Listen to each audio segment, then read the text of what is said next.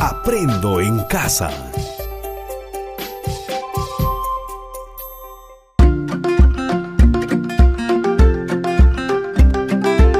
Queridos estudiantes, los invitamos a participar en el desarrollo de las sesiones de aprendizaje que hemos preparado para ustedes. Aprendo en casa.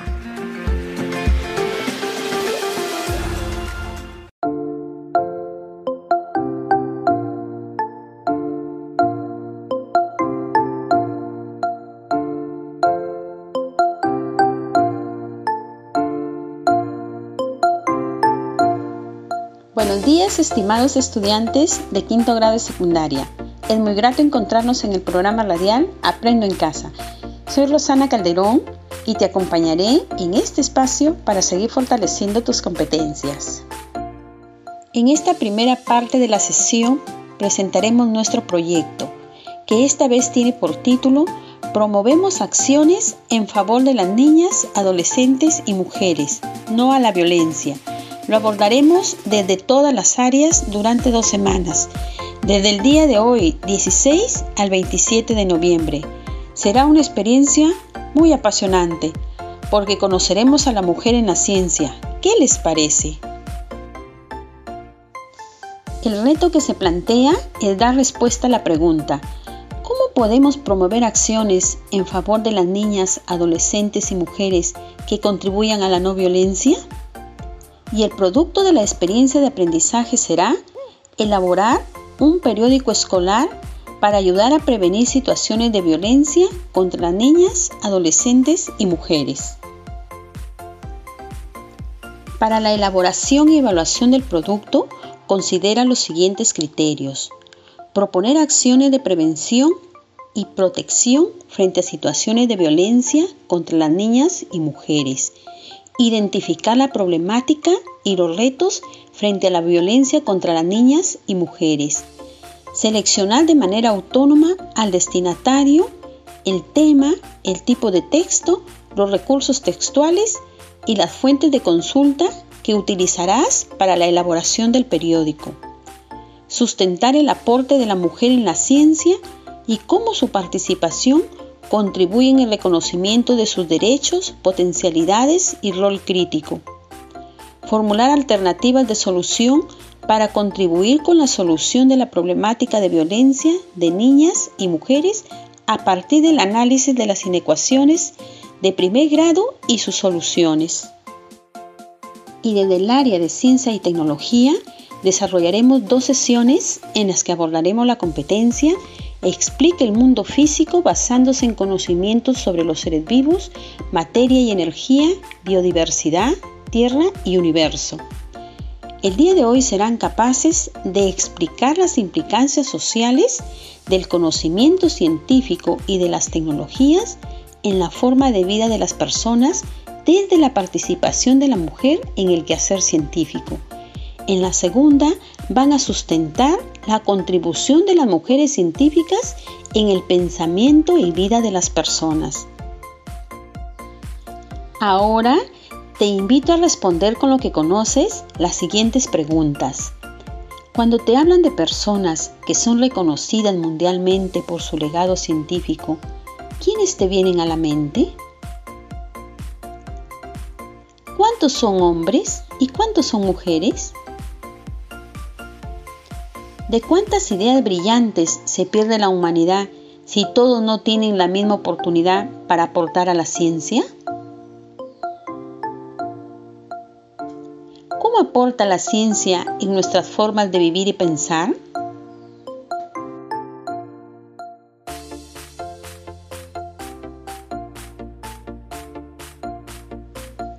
Ahora te recomiendo que tengas a la mano tu ficha de autoaprendizaje donde encontrarás algunos recursos y elementos complementarios que te ayudarán en este espacio de aprendizaje. Asimismo, tu cuaderno y lapicero para tomar nota. Te invito a asumir el reto.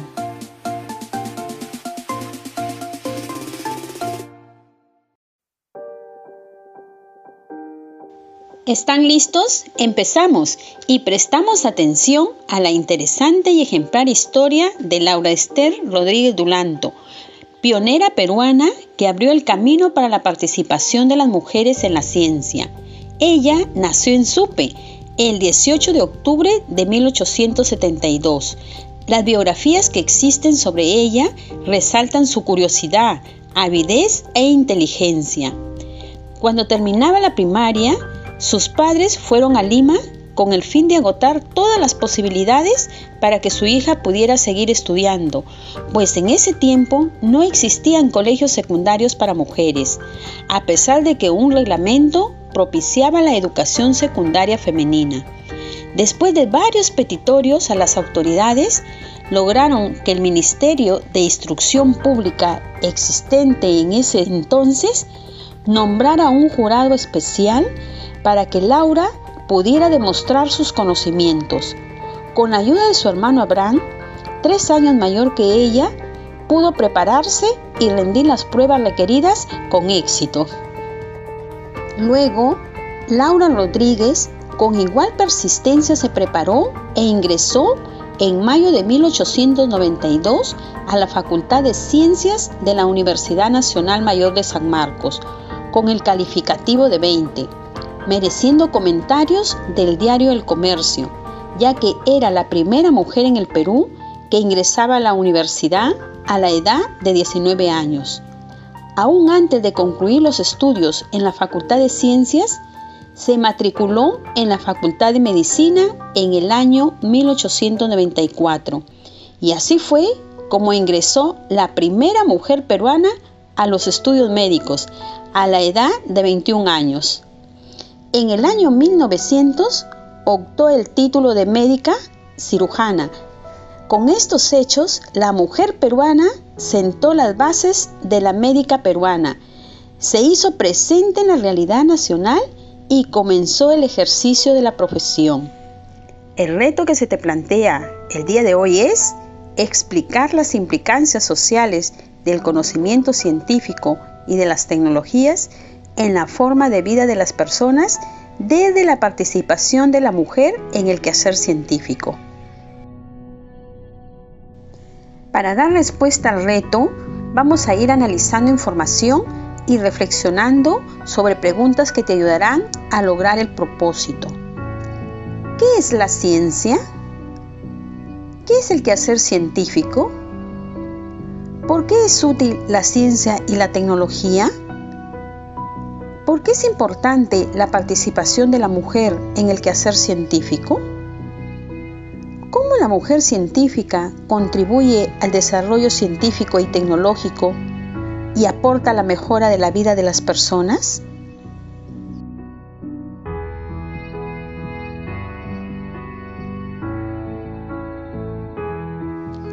Vamos a reconocer qué es la ciencia.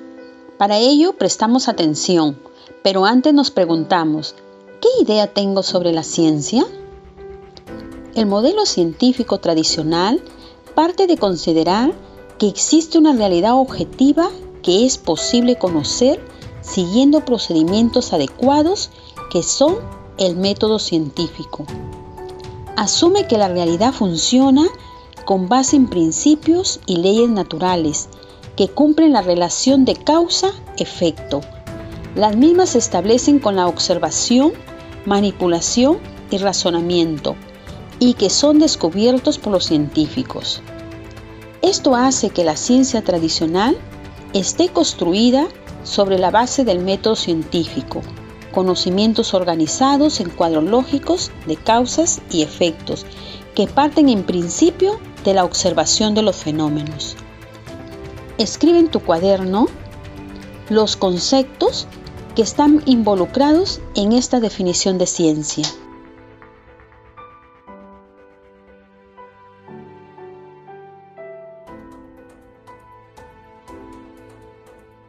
Pero en los últimos años se ha producido una revolución en la ciencia y la técnica que está dando como resultado impresionantes desarrollos tecnológicos como el estudio de la estructura del genoma las técnicas de clonación, la inteligencia artificial, la robótica, las redes informáticas y las simulaciones de procesos neuronales, el estudio de la materia a nivel nanoscópico, la discusión sobre la naturaleza del tiempo y del espacio y otros. Estos desarrollos aportan información que permanentemente modifica nuestra concepción sobre la naturaleza del mundo que nos rodea, planteándonos nuevos retos y nuevas incógnitas sobre el sentido que puede tener la raza humana. Estimados estudiantes, responde, ¿cuáles de estos avances has escuchado?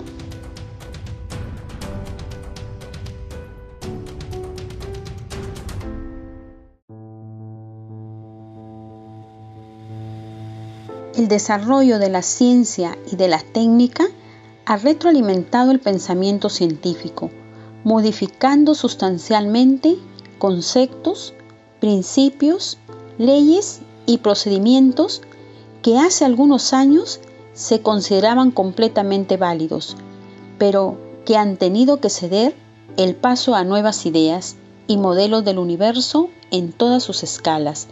Por ello, actualmente a la ciencia se le da un carácter más relativista y se asume como un producto de carácter social. Escriban en su cuaderno, con sus propias palabras, qué es para ustedes la ciencia.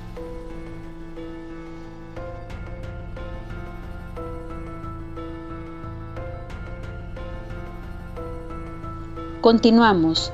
Identificamos la utilidad de la ciencia ahora que sabemos qué es. El desarrollo tecnológico es consecuencia del quehacer científico que a su vez retroalimenta en la medida que se hacen accesibles nuevos campos de la experiencia, como lo hemos señalado anteriormente. El conocimiento científico hace posible diseñar y construir máquinas y dispositivos que permiten al hombre aprovechar de forma más eficiente su esfuerzo para producir bienes y servicios. También el quehacer científico influye en nuestros estilos y calidad de vida mediante el uso de aparatos electrónicos, dispositivos para recibir y enviar información, redes de comunicación y otros. Comenten con el familiar que los acompaña dos razones por la que podemos considerar importante la ciencia y anoten en su cuaderno.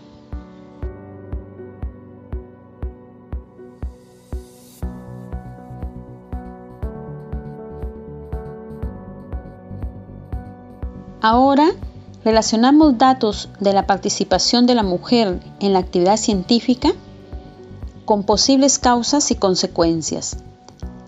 La población mundial está compuesta en un 50.5% por hombres y un 49.5% por mujeres. Se esperaría que esta proporción se reflejara en las actividades de los sectores productivos, como es el caso del ámbito científico.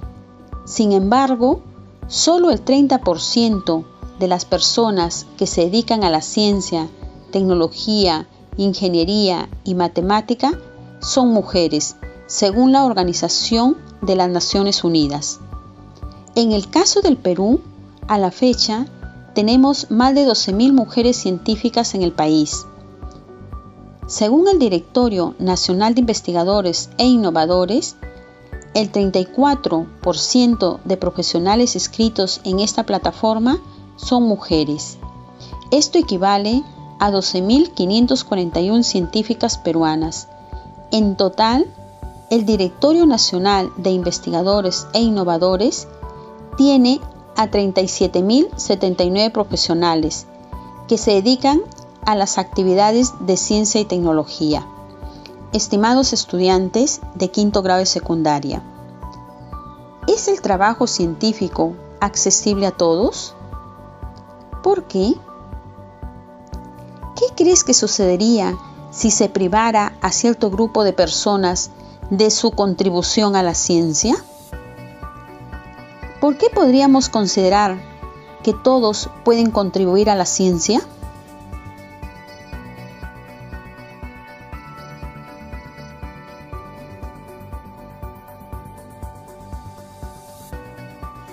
Continuamos.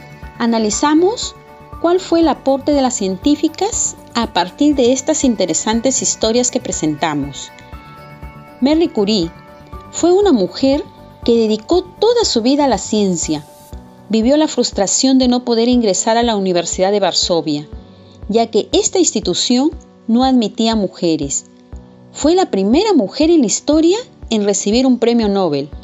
El de física lo compartió con su esposo, pero unos años más tarde, en 1911, recibió de nuevo el máximo reconocimiento con el Premio Nobel de Química.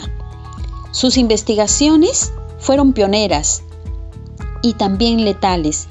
Ni ella ni su esposo eran conscientes de los peligros a los que se exponían con la radiación.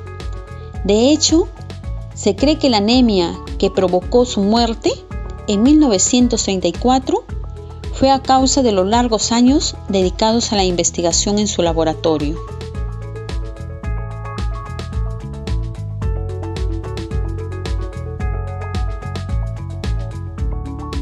En julio de 1898 publicó junto con su esposo un artículo en el que anunciaba la existencia de un elemento al que llamaron polonio, en honor al país de origen de Merry. Y el 26 de diciembre de 1898 anunciaron la existencia de un segundo elemento, al que llamaron radio, que significa rayo. En la investigación se acuñó la palabra radiactividad. Las investigaciones que realizó con su esposo llevaron a la creación de una nueva disciplina científica, la física atómica, con una impresionante variedad de aplicaciones, tratamientos para el cáncer, técnicas para determinar la edad de objetos y usos en biología molecular y genética. También han dado fruto en creaciones menos gloriosas como la bomba atómica.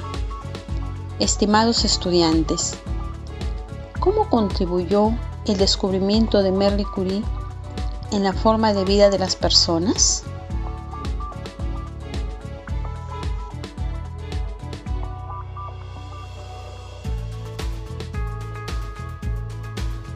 Ahora escuchamos la historia de una científica proveniente de una familia apasionada por la ciencia, la física Irene Julia Curie, hija de María Curie. Ganó el Premio Nobel de Química por su trabajo en la síntesis artificial de elementos radiactivos. Los resultados de sus investigaciones son de capital importancia para la ciencia pura, pero además los fisiólogos, los médicos y toda la humanidad que ha experimentado el dolor. Esperan beneficiarse de sus cubrimientos que son remedios de valor inestimable para ciertas enfermedades.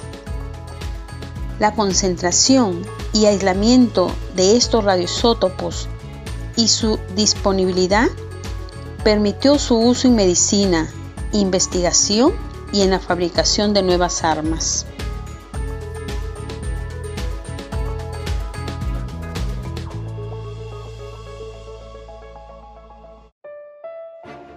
Continuamos con la historia de otra mujer extraordinaria, Liz Meitner. Fue la física que descubrió la fisión nuclear. Se dice que es la madre judía de la bomba atómica y al mismo tiempo la única científica que no quiso colaborar en su creación. Fue toda una heroína. Sin embargo, apenas se la conoce. En la literatura general, su trabajo pionero en la fisión nuclear, es escasamente mencionada y cuando su nombre aparece, únicamente habla de su contribución a la física nuclear de manera poco relevante.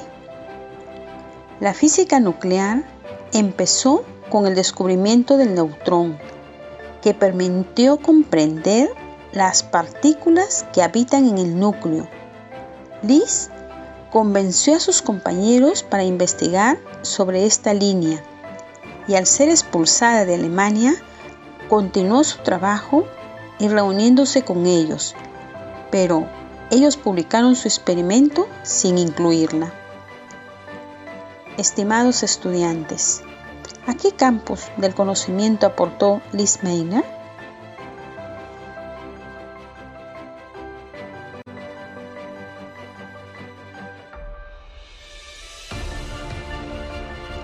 Liz y su sobrino fueron los primeros en justificar la fisión nuclear, es decir, la ruptura de un átomo pesado en otros menos pesados y más estables.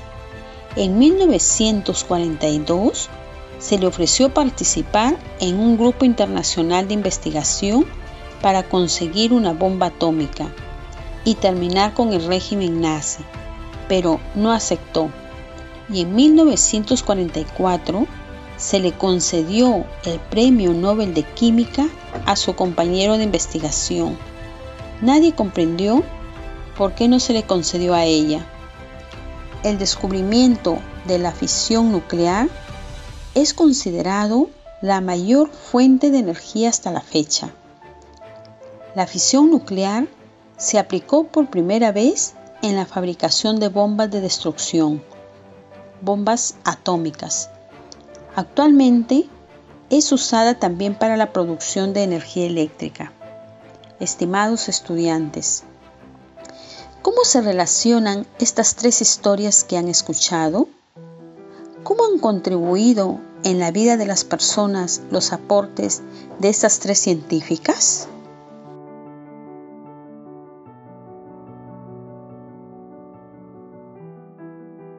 Así es, estimados estudiantes. Son mujeres científicas que se dedicaron a su vocación en tiempos que dicho campo no era considerado para la mujer.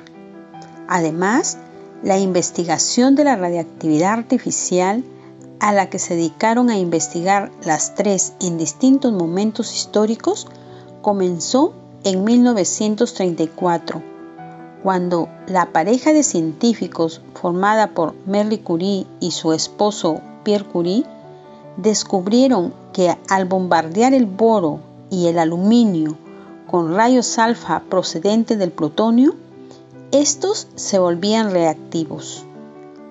Sin pretenderlo, habían descubierto cómo crear radiactividad de manera artificial.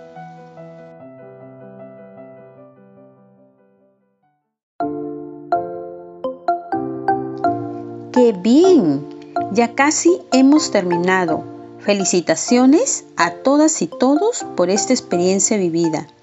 Finalmente, para lograr el propósito de explicar las implicancias sociales del conocimiento científico y de las tecnologías en la forma de vida de las personas desde la participación de la mujer en el quehacer científico, con la información presentada tu ficha de autoaprendizaje y otra que consideres, elabora conclusiones sustentadas sobre la participación de la mujer en el quehacer científico. Considera los siguientes criterios. Identifica cuál ha sido la participación de la mujer en el quehacer científico a lo largo del tiempo. Explica cómo la ciencia ha contribuido a cambiar la forma de pensar y la vida de las personas y relaciona con su rol crítico para defender sus derechos. Para seguir fortaleciendo tu competencia, elabora una conclusión que sustentes cómo los aportes de los científicos influyen en la forma de pensar de las personas. Registra en tu portafolio. Estimado padre de familia, su hijo debe realizar su tarea con responsabilidad y debe mantener comunicación con su profesor. Estimado docente, el propósito del día de hoy es que el estudiante explique las implicancias sociales del conocimiento científico y de las tecnologías en la forma de vida de las personas desde la participación de la mujer en el quehacer científico la retroalimentación que brindes debe orientarlo a construir ideas sustentadas en razones científicas y relacionando con el valor de la mujer.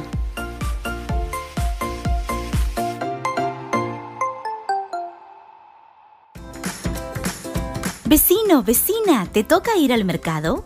Sigue estas recomendaciones. Prepara una lista y anda temprano. No salgas de casa sin mascarilla. Evita las aglomeraciones y mantén al menos un metro de distancia con los demás. Procura comprar para varios días. A menos salidas, menos posibilidades de contagiarte o contagiar a tu familia. Al volver, recuerda lavarte las manos con agua y jabón durante al menos 20 segundos. De ser posible, deja tus zapatos fuera y lava la ropa que acabas de usar. Juntos venceremos al coronavirus. Quédate en casa. Aprendo en casa. Ministerio de Educación. Gobierno del Perú. El Perú primero.